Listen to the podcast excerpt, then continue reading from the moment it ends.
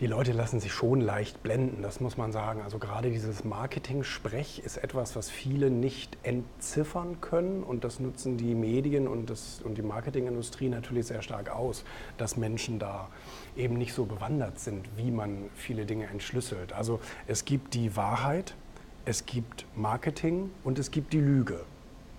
Die Wahrheit wäre, was weiß ich, wenn jemand wenn, wenn, du über, wenn du über den, keine Ahnung, Hans Meyer sagst, der war Schichtleiter in einem großen Bäckereibetrieb.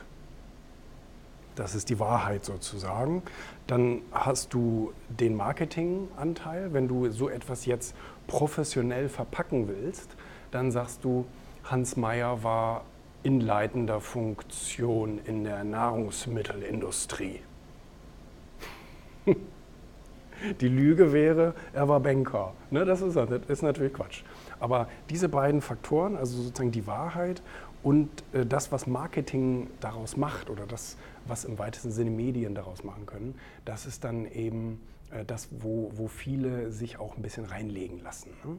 Hm, ich habe das ja letztens schon mal gesagt, dass viele Leute keine große Medienkompetenz haben, also wenig hinterfragen, sondern einfach das Gehirn glaubt, was es kriegt, weil es einfache Lösungen sucht und äh, dann denkt man sich seinen Teil.